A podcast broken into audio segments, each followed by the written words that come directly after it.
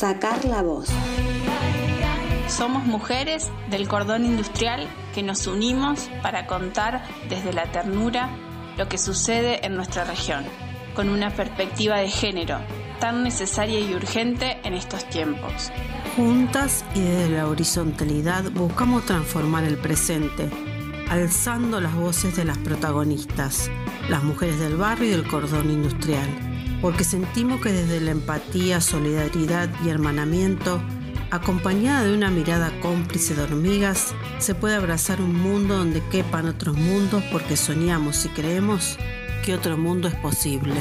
Es una revolución la fe en ser quien sos sin la mirada ciega.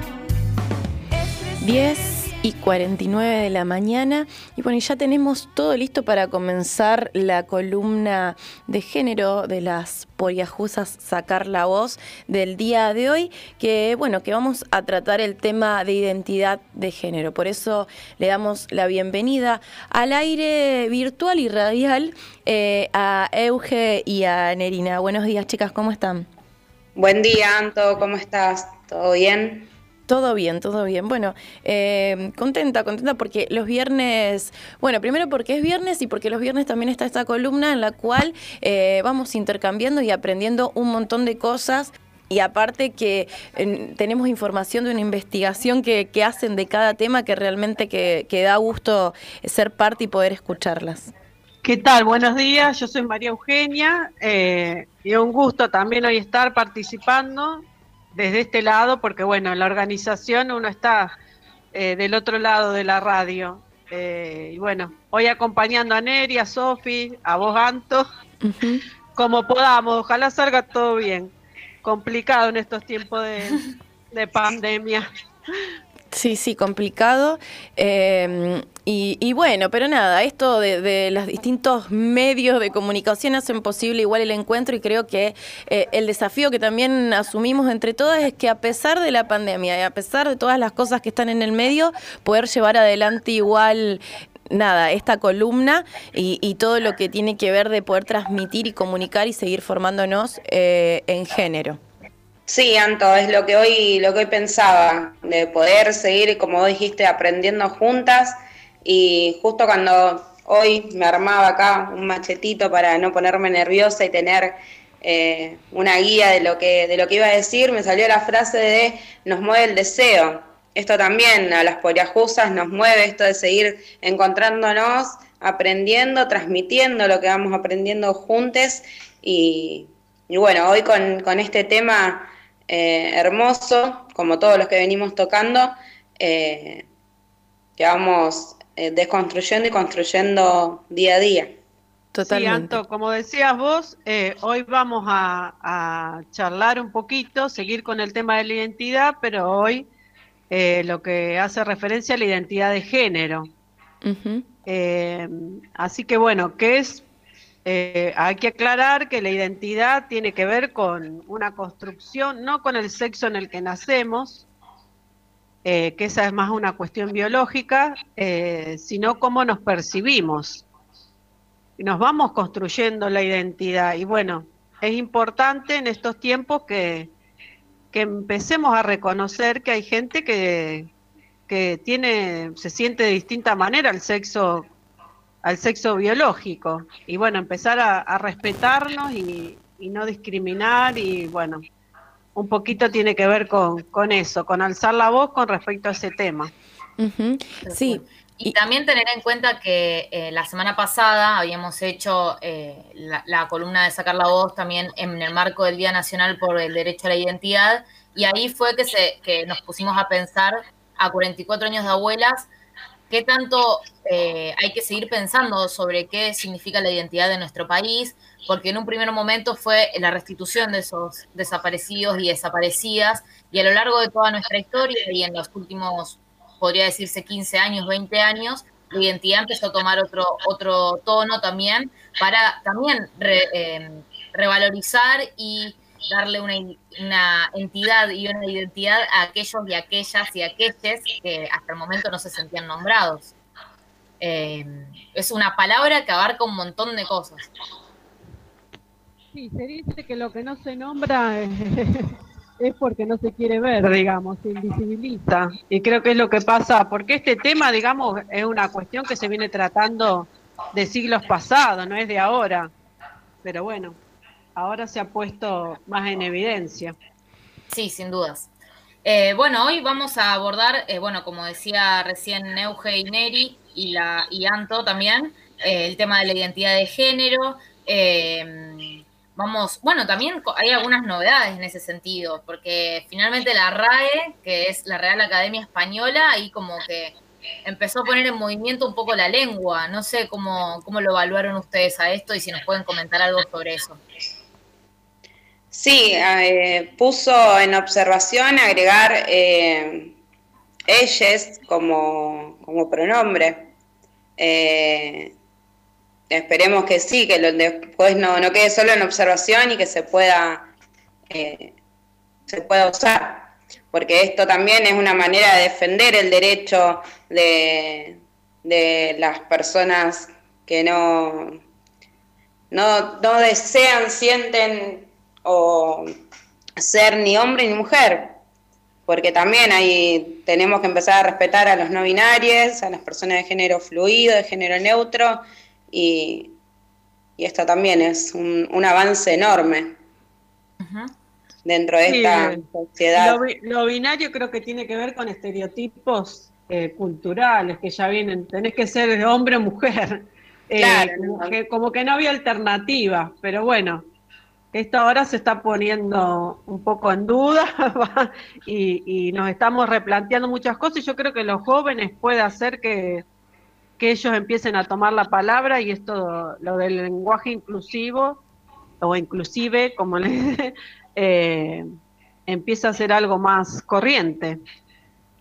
Sí, sí. Como decía Euge, eh, que es algo impuesto, que que nos imponen antes de que nosotros, nosotros, nosotras nos podamos conocer, desarrollar, podamos sentir, te imponen, no sos hombre sos mujer, eh, es rosa o es celeste, es así o no es. Entonces que esto, como decía, es un avance dentro de la sociedad patriarcal, de la heteronormalidad que, que se impone, eh, es buenísimo, porque no parece, pero una palabra puede cambiar eh, le puede cambiar la vida a alguien, que es así. Bueno, y ustedes dos son docentes eh, y, en ese sentido, bueno, porque empezamos un poco aceleradas y no les, no les preguntamos, eh, porque siempre decimos, bueno, un poco por qué la importancia, igual ahí hicieron una reflexión al comienzo de por qué la importancia de pensar los feminismos, de por qué la importancia de estar en la radio comentando estos temas. Y en ese sentido también me parece necesario eh, destacar la identidad propia de cada poriajusa y siempre les preguntamos, ¿y ustedes son docentes eh, de diferentes niveles, según tengo entendido? ¿O las dos del mismo? Yo de primaria, Neri. También, de primaria. También, eh, ¿cómo, ven este tema con, las nuevas generaciones, con las nuevas olas? en, en, el sentido de, de, cómo se nombran, cómo se identifican con ellos ellas, ellas. Yo siempre digo que las niñas vienen con, otro chip en la cabeza, que mientras el adulto no le imponga algo, como decíamos recién, ellas eh, están abiertos a todos, me, a todo. Me pasó en la escuela, yo tuve grados chiquititos, primer y segundo grados, y lo toman como hemos hablado de identidad de género, de diversidad sexual y ellos, para ellos es algo que no, no pasa nada. He tenido eh, alumnos eh, que, me han pedido formarse en otra fila, porque todavía en las escuelas eh, está esto de la fila de varones, la fila de mujeres, y bueno, cambiamos, cada uno se forma donde quiere.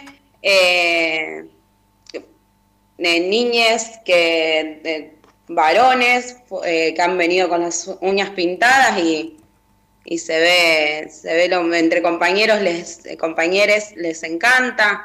Es más el adulto, al menos me pasa eso, de, padres que se vienen a quejarse, eh, directivos que se quejan, pero ellos están, es como dije al principio, tienen otro chip, lo toman de una manera tan fluida que es, hermoso. Sí, a mí me pasa que es cierto, eh, por ahí la resistencia más es en, los adultos. Eh, yo he puesto notas en donde pongo chiques, porque si no tenés que poner chicos, chicas, chiques. Y en realidad hubo un padre que se quejó, pero no sé bien cuál fue su, eh, su fundamento de por qué le poníamos chiques en la... Pero después el resto no, ninguno dijo nada. Y uno empieza a tener otra mirada, eh, ni hablar el, eh, con respecto, yo tengo la suerte de tener una, una vice que la verdad que en ese sentido nos apoya mucho. Y no y nos insiste con trabajar el tema de la ESI, porque por ahí hay docentes que si, no se les impone a veces un poquito, eh, pero sí, entonces uno tiene una mirada distinta y, y, empieza a, a moverse de otra manera, actuar de otra manera. Cuando vos tenés una nena que te dice, pero yo quiero jugar al fútbol con los varones, yo a mí me gusta ponerme ropa tal, a mí me gusta que sale del estereotipo, eh, uno se lo, yo no tengo problema, eh, y los compañeros tampoco. Eh, a veces después cuesta a los docentes también tengan esa misma mirada. Mamá que me dijo que, que su nena está haciendo la, la transición al otro sexo. No sé qué va a pasar cuando vuelva a la escuela, porque, pero bueno, ojalá habrá que hacer todo un trabajo como para que para que ella se sienta o él se sienta lo mejor posible. Sí, y no sé si les parece, chicas, digamos, en esto de hablar de todo el tema de identidad y lo que hablamos el, digamos, el, el programa pasado que tenía que ver con, bueno, con, con, la identidad, de recuperar esa identidad y ahora esta identidad de género que Argentina, eh, más allá de un montón de cosas que todavía faltan quizás adaptar, eh, también que haya voluntad de, distintos actores para que esto se dé, somos un poco pionera en todo lo que es eh, derechos y reconocimientos a cuanto a la identidad, que en este caso creo que desde mm, aceptar, digamos, la ley de matrimonio igualitario, la ley de de identidad de género que eh, permitía que las personas puedan identificarse con en su DNI eh, con el género en el cual se perciben, incluso cambiándose el nombre, generando también todo lo que tiene que ver eh, con, digamos, las desde el, desde el Ministerio de Salud y desde el área de salud también poder recurrir a las distintas intervenciones o tratamientos para que la, digamos, lo físico coincida en muchos casos casos con el género en el cual uno se percibe, si es posible, digamos, llevar adelante esa transformación o ese o a través de la medicina poder em, generar eso eh, para que la persona se sienta más cómoda con sí misma. Eh, y bueno todos estos avances que tanto en lo que tiene que ver con la recuperación de la identidad, como en el caso de los, de los desaparecidos, de los bebés secuestrados, y en este caso que tiene que ver con la identidad de género, pero que está todo un poco hilado, em, que Argentina es pionero en eso de poder reconocer a través de las leyes eh, estos derechos para todas, todos y todes. Em, eh, que, que, bueno, que tiene que ver también con la lucha que se lleva adelante eh, desde todos estos sectores. Eh, sí, totalmente de acuerdo. Bueno, Neri tenía algunos apuntes, ahí se había hecho justamente con el tema de las leyes. Eh, y sí, que la obra social te cubra los tratamientos también. Eh. Bueno, no sé, Neri, a ver, vos qué querías. No, más o menos lo que dijo Anto, que la ley 26.743 eh, defiende y avala el derecho este de modificar el DNI según el, género que uno desea, siente eh, y quiere ser, y también lo de la, obra social que te debe cubrir eh, las cirugías cuando el sexo biológico no coincide con el, con el género que uno se percibe. Y que, bueno, y también me había anotado acá, que lo subrayé, que puse que es, eh, son derechos humanos fundamentales y que tenemos que nosotros, nosotras, nosotres, eh, defenderlos día a día. Sí, tal cual.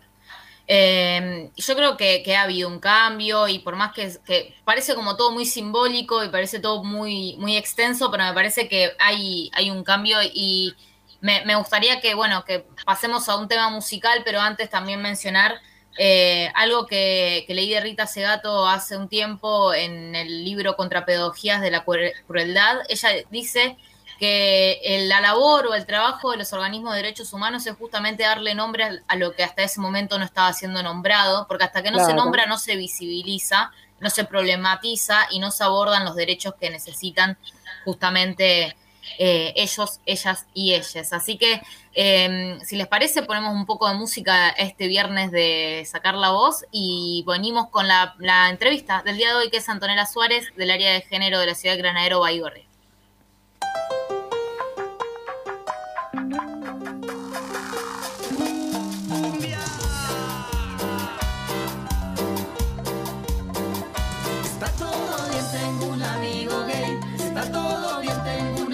Está todo bien, a mí no me molesta, mientras que conmigo no se meta.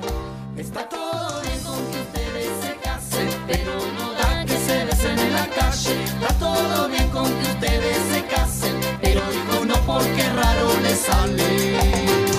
Está todo bien, está todo bien.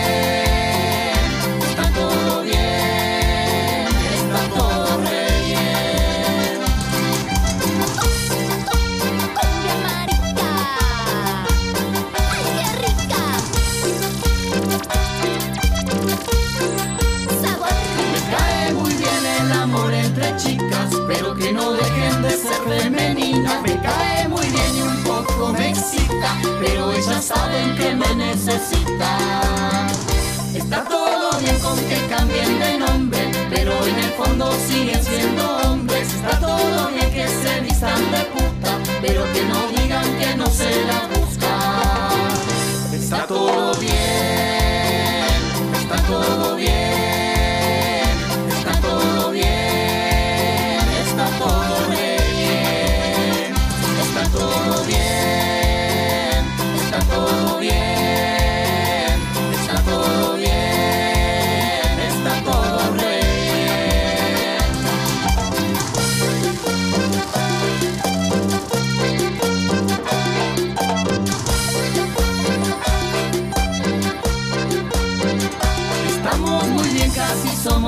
normales, estamos también casi heterosexuales, estamos muy bien, casi somos iguales, solo le pedimos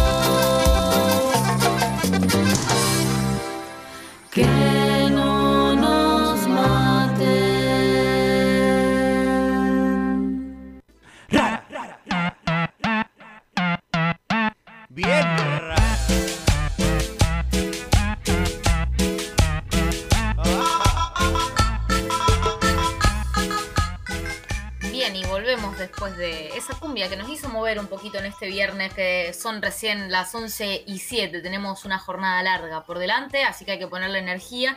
Y también en ese sentido y en esta columna de Sacar la Voz, en la que estamos trabajando el tema de la identidad de género, tenemos del otro lado a Antonella Suárez, ella es vecina, amiga, compañera de la ciudad de Granero Baigorria, trabajadora del área de género de dicha ciudad y recientemente también eh, empezando a hacer radio en la ciudad de, de Granero Baigorria, que después vamos a estar diciéndonos que nos pase el chivo para escucharla.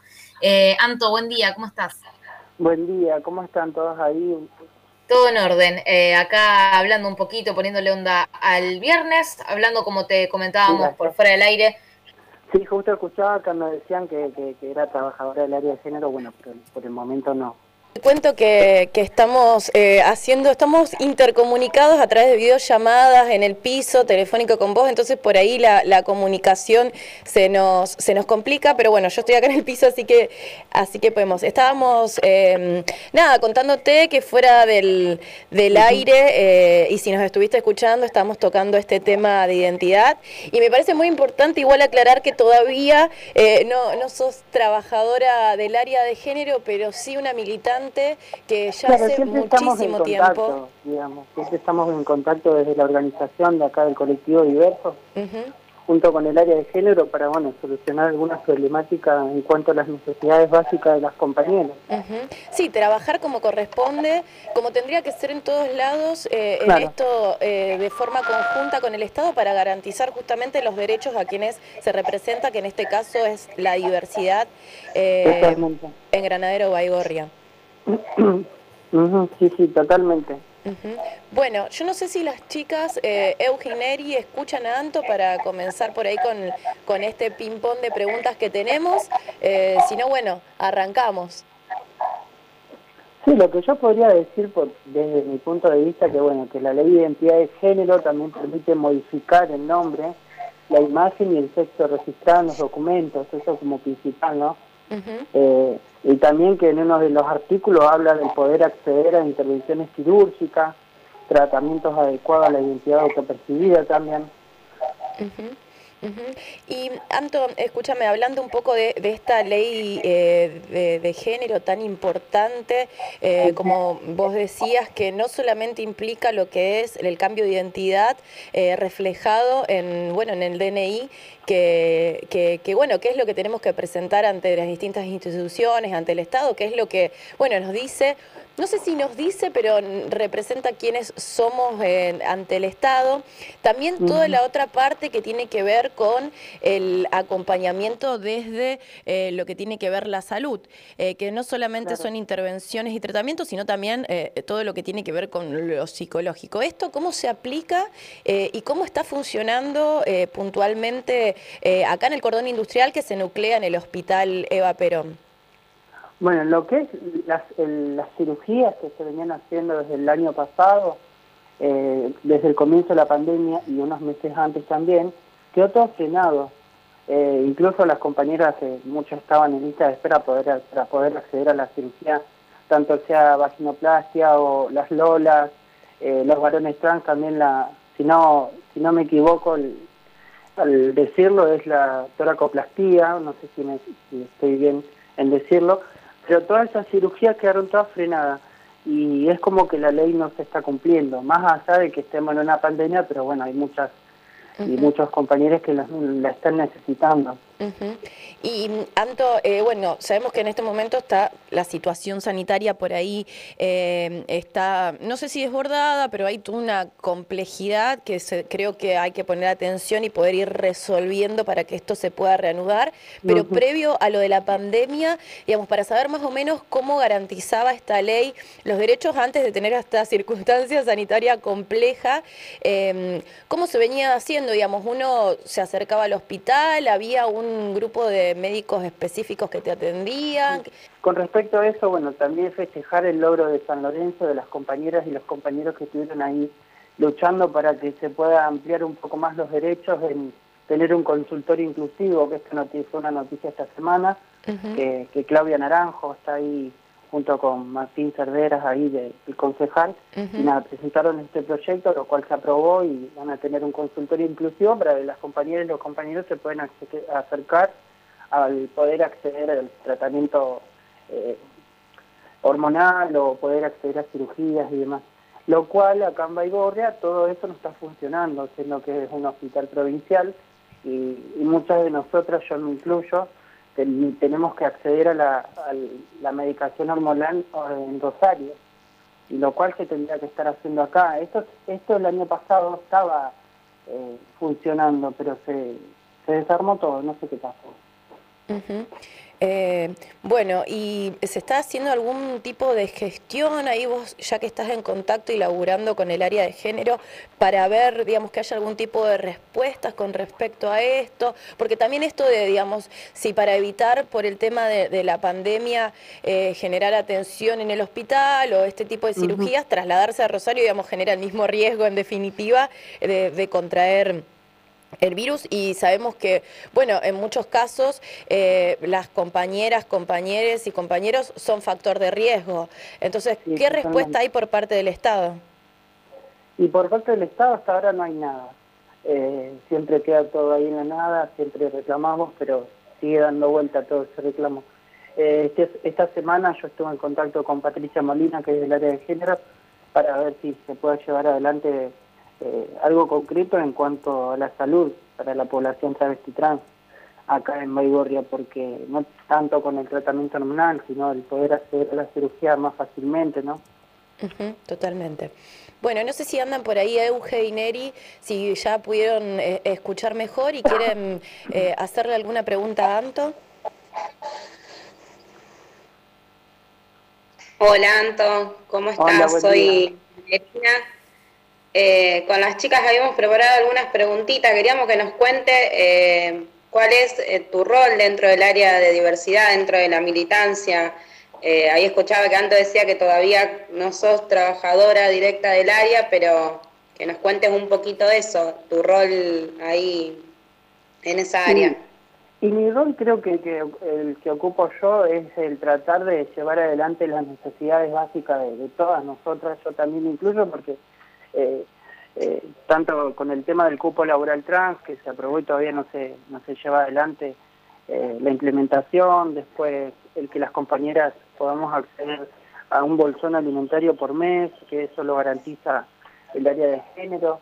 Eh, también las compañeras que, quieren hacerse el cambio de documento, que incluso hay algunas que están en proceso para poder hacerlo, y después también llevar adelante lo que es la salud y, la educación.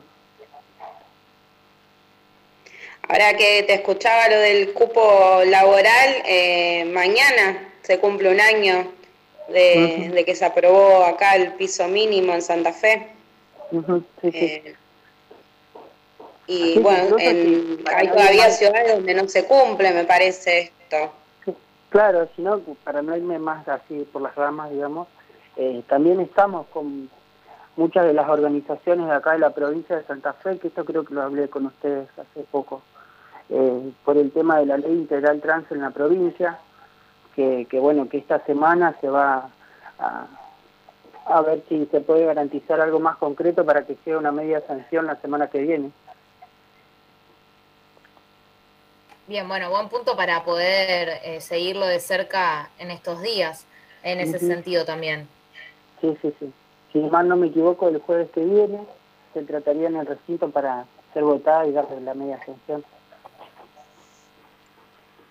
Sí, ¿qué tal, Anto? Yo soy María Eugenia eh, y te quería preguntar, sí, porque a lo mejor eh, eh, el Estado saca leyes, pone ministerios, pone... Pero después eso se lleva a la práctica, digamos, hay dinero, fondos para que esto, todo esto se pueda, se pueda llevar a la práctica justamente. ¿Vos, ¿Vos te referís al, tema de la ley provincial trans? ¿O en general, digamos? En general, en general. Y sí, yo creo que esto también lleva un tiempo porque, bueno, en estos meses con respecto a esta ley para que se amplíen los derechos, tanto que también se establezcan las cirugías, eh, la salud, la educación, el bienestar de las compañeras y los compañeros, en estos meses también eh, pasó por varias comisiones esta ley que como les dije que el jueves vamos a ver si el, próximo se le puede dar la media sanción, que haya voluntad política, digamos.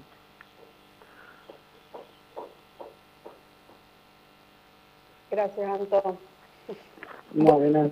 Bueno, Anto, creo que eh, bueno, nos pudimos sacar algunas dudas, eh, poder seguir ahondando en esto que es la identidad, que si bien hay una ley que lo garantiza, que si bien em, tenemos quizás el reparo de, legislativo para hacer, todavía falta mucho para que eso se cumplimente de forma efectiva integral y que llegue a todas y todos los compañeros. Eh, y creo que eh, en esa lucha es importante que existan eh, personas como, como vos, como el colectivo en general, que puedan hacerse eco de, esas voces y llevar adelante la lucha para que realmente estos derechos sean efectivos para todos.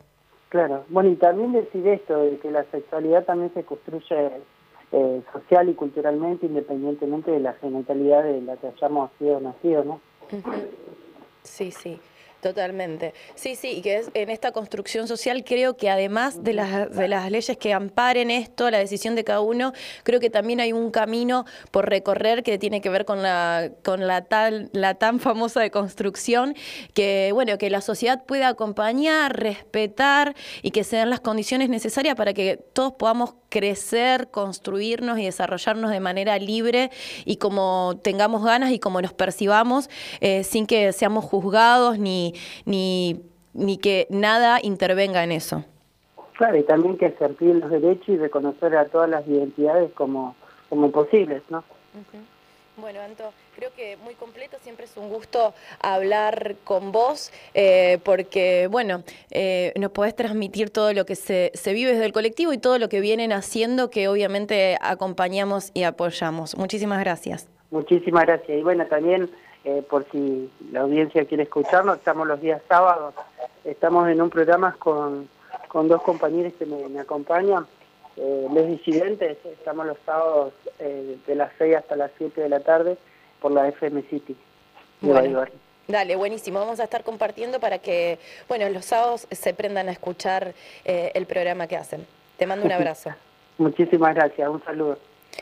Pasaba así, bueno, Antonella Suárez, que es eh, referente del colectivo de diversidad de Granadero Baigorria, pero también ha alcanzado todo el cordón industrial. Eh, bueno, chicas, no sé, me parece que no hay me- mejor ejemplo que, que AMTO para poder hablar de esto de identidad de género, porque bueno, lo vive en carne propia y también acompaña a todo este colectivo a que pueda ejercer este derecho a la identidad. Sí, eso es, eh, es muy bueno que, que haya compañeros que puedan eh, ser referentes de las personas que están en, en transición, encontrándose, construyéndose eh, en su elección de identidad. Totalmente, totalmente, y que puedan... eh, Tal cual. Esto de no estar en el estudio y vernos la cara eh, hace que, que, bueno, que nos vayamos pisando, pero bueno, la verdad que... eh, eh, salió hermosa, salió hermosa la nota, pero bueno, también viene eh, el turno de, de, bueno, de, de la parte de sacar la voz, que, que es la, la experiencia un poco de, de nada, hacer eco de lo que pasa acá en el barrio, en nuestro lugar, en donde tenemos, donde trasciende nuestra, nuestra organización. Eh, así que no sé si lo quieren presentar, chicas. Hoy- ¿vos me, de- me dejaste leer algo antes para dar un cierre, digamos, a este tema? Sí, por Cortito. supuesto. Dale, sí. que no sé quién lo mandó al grupo, pero me pareció identidad. Todas y todos y todos tenemos derecho a una identidad, a tener un nombre, a conocer nuestra propia historia y la de nuestra familia, a elegir cómo queremos ser y hacer nosotras, nosotros, nosotros mismos. La identidad nos permite ser más libres y más felices. No es poca cosa. Hermoso, hermoso. Eh, lo había mandado yo ayer y recomiendo que, que sigan las páginas de Paca Paca y de Samba, eh, porque en, esta, en este mes de la identidad están abordando y dando mucha info para que se trabaje la identidad también con las niñes y, y me pareció oportuna, esa frase está buena. Gracias, Sí. Euge, por traer la, traer la colación. No, no. Por nada. Bueno, ¿le- bueno. ¿les parece? Escuchamos un poco más de música y después escuchamos el audio y lo presentamos también de sacar la voz eh, en este segmento más que importante y siempre emotivo y siempre reflexivo de, de las columnas de los viernes.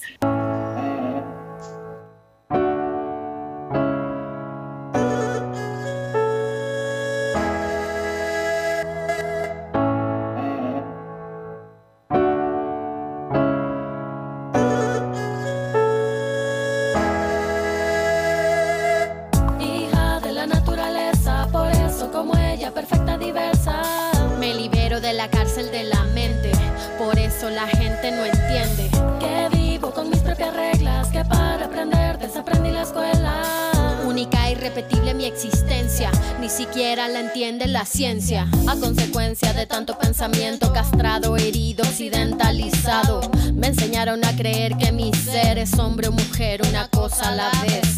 El poder de domesticar comienza en tu cuerpo, por eso te género, femenino, masculino y solo eso. De algún cerebro tieso. ¿Qué es lo que hicieron con mi mente y mi corazón? Que me enseñaron a amar solo a la mitad de la población. Controlar mi acción, nublaron mi razón con la culpa de ser como soy. Como soy, soy perfecta, la naturaleza es diversa, certezas me quedan. Que las flores y animales son como desean, los humanos son los que limitan, vean. Hija de la naturaleza, por eso como ella, perfecta, diversa. Me libero de la cárcel de la mente, la gente no entiende. Que vivo con mis propias reglas, que para aprender desaprendí la escuela. Irrepetible mi existencia, ni siquiera la entiende la ciencia. Y alguien me explique lo que hemos hecho al mundo. Hemos jerarquizado como humanos dominado, esclavizado otras especies animales. Las matamos para comer de su carne. El arte ha sido encerrado en los museos. Aún sostenemos con impuestos a los reinos. Aún clamamos que venga la autoridad a decirnos cómo actuar, cómo sentir y pensar. Nuestra conciencia ha sido dividida, autómata y otra reprimida. No nos sentimos complemento de la vida, aunque toda partícula en esencia es divina. Por eso ser feliz es mi rebeldía, transformar mi realidad día a día, abandonar de la mente fantasías, no dejar escapar a la utopía. Hija de la naturaleza, por eso como ella, perfecta, diversa. Me libero de la cárcel de la mente, por eso la gente no entiende. Vivo con mis propias reglas, que para aprender desaprendí la escuela. Única e irrepetible mi existencia, ni siquiera la entiende la ciencia. Hija de la naturaleza. Bueno, y seguimos en la columna de las poriejusas de sacar la voz de todos los viernes y justamente en este segmento que lleva el, el nombre de, de nuestra columna. Eh, invitamos a mujeres, invi- invitamos a vecinas, invitamos a compañeras, amigas a que nos hablen desde las voces de los barrios de Capitán Bermúdez y principalmente de Barrio Copelo. Y le voy a dar el pie a nuestra compañera Neri para que presente el audio que viene a continuación. Bueno, hoy vamos a sacar la voz de, de una compañera y amiga de varias de las poriajusas, eh, Meli Sosa. Meli creció en el barrio, nació y creció en el barrio, eh, tiene a mucha de su familia ahí, eh, trabajó en el barrio, la conozco de ahí, de trabajar juntas en, en la capilla, en el grupo, lo que era el grupo Cristo Rey, que después se disolvió, pero ella sigue ahí. Eh, ella es técnica superior en familia y niñez y desde hace unos días está trabajando en el área de niñez, género y diversidad de la municipalidad de acá de Bermúdez. Así que bueno, ahora escuchamos el audio donde ella nos cuenta un poco más eh, sobre esto, sobre lo, lo que es su vida, lo que fue su vida en el barrio y un poquito de, de su trabajo en esta área. Hola, buenas tardes. Mi nombre es Melina Sosa, tengo 30 años y soy técnica superior en familia y niñez. Trabajo para la Municipalidad de Capitán Bermúdez y desde hace muy poquitos días formo parte del equipo local de niñez. Nací en Barrio Copelo, viví mi infancia y mi adolescencia allí, a una cuadra y media de Poriajú. Y a mis 18 años eh, nos tuvimos que mudar junto con mi familia por cuestiones laborales. Mi primer trabajo fue en el barrio, a los 10 años más o menos. Una vecina del barrio hacía rosquitas y tortas fritas y yo salía a venderlas casa por casa con mi bici. Bueno, esta señora era como mi abuela también. Eh, bueno, si bien hace mucho que no vivo en el barrio, aún sigo yendo de manera regular, diría, eh, porque ahí vive, mi familia, y mis amigos, y lo más importante, ahí está la capilla, que es la institución a la que, pertenezco, perdón, eh, donde desde chica fui al comedor y después de grande empecé a colaborar en distintas actividades, como por ejemplo lo que fue el Grupo Cristo Rey, que hoy es el Comedor Sagrados Corazones. Bueno, les cuento un poquito de mi profesión. Un técnico en familia y niñez es un profesional que trabaja en la cuestión social, en torno a las desigualdades socioeconómicas y sobre todo en la vulneración y la restitución de los derechos de los niños, niñas y adolescentes. Se busca intervenir y mejorar la calidad de vida de, de ellos, ¿no? Bueno, elegí estudiar esto porque siempre me sentí bien ayudando a los demás y porque estoy convencida de que por ser de un barrio marginado no podemos conformarnos y siempre podemos estar mejor. Yo pienso que si alguna vez soñamos con algo también es porque de alguna forma lo podemos llevar a cabo.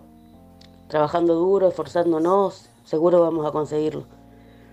Eh, bueno, obviamente que siempre también necesitamos de gente que crea en nosotros, que apueste y que nos aliente, ¿no? Muchas, muchas gracias a, a varias de esas personas. Hoy yo puedo decir que, que soy feliz, es que pude conseguir mi título y más aún soy muy feliz de trabajar en lo que me gusta. Así que bueno, esto fue un poco de lo que soy yo. Les mando un abrazo a todos y gracias por este espacio.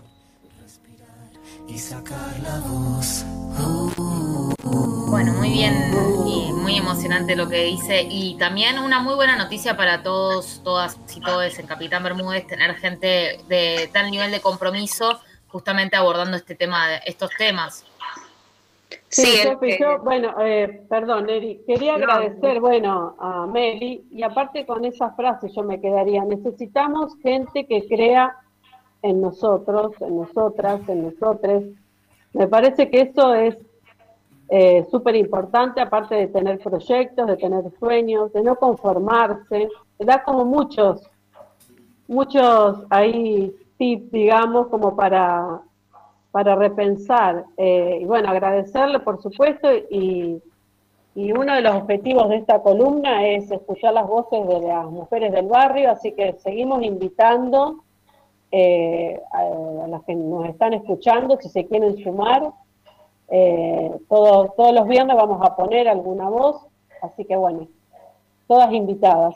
hermoso. Creo que no nos queda nada más para abordar en esta en este viernes de sacar la voz, ¿no? Si no me equivoco. No, creo que, ya hablamos un poco de, todo. Y como dijo Euge, dejar este mensaje de, que dijo Mary, que todo lo que soñamos lo podemos hacer realidad y creo que también va de la mano con esto de, la identidad de género.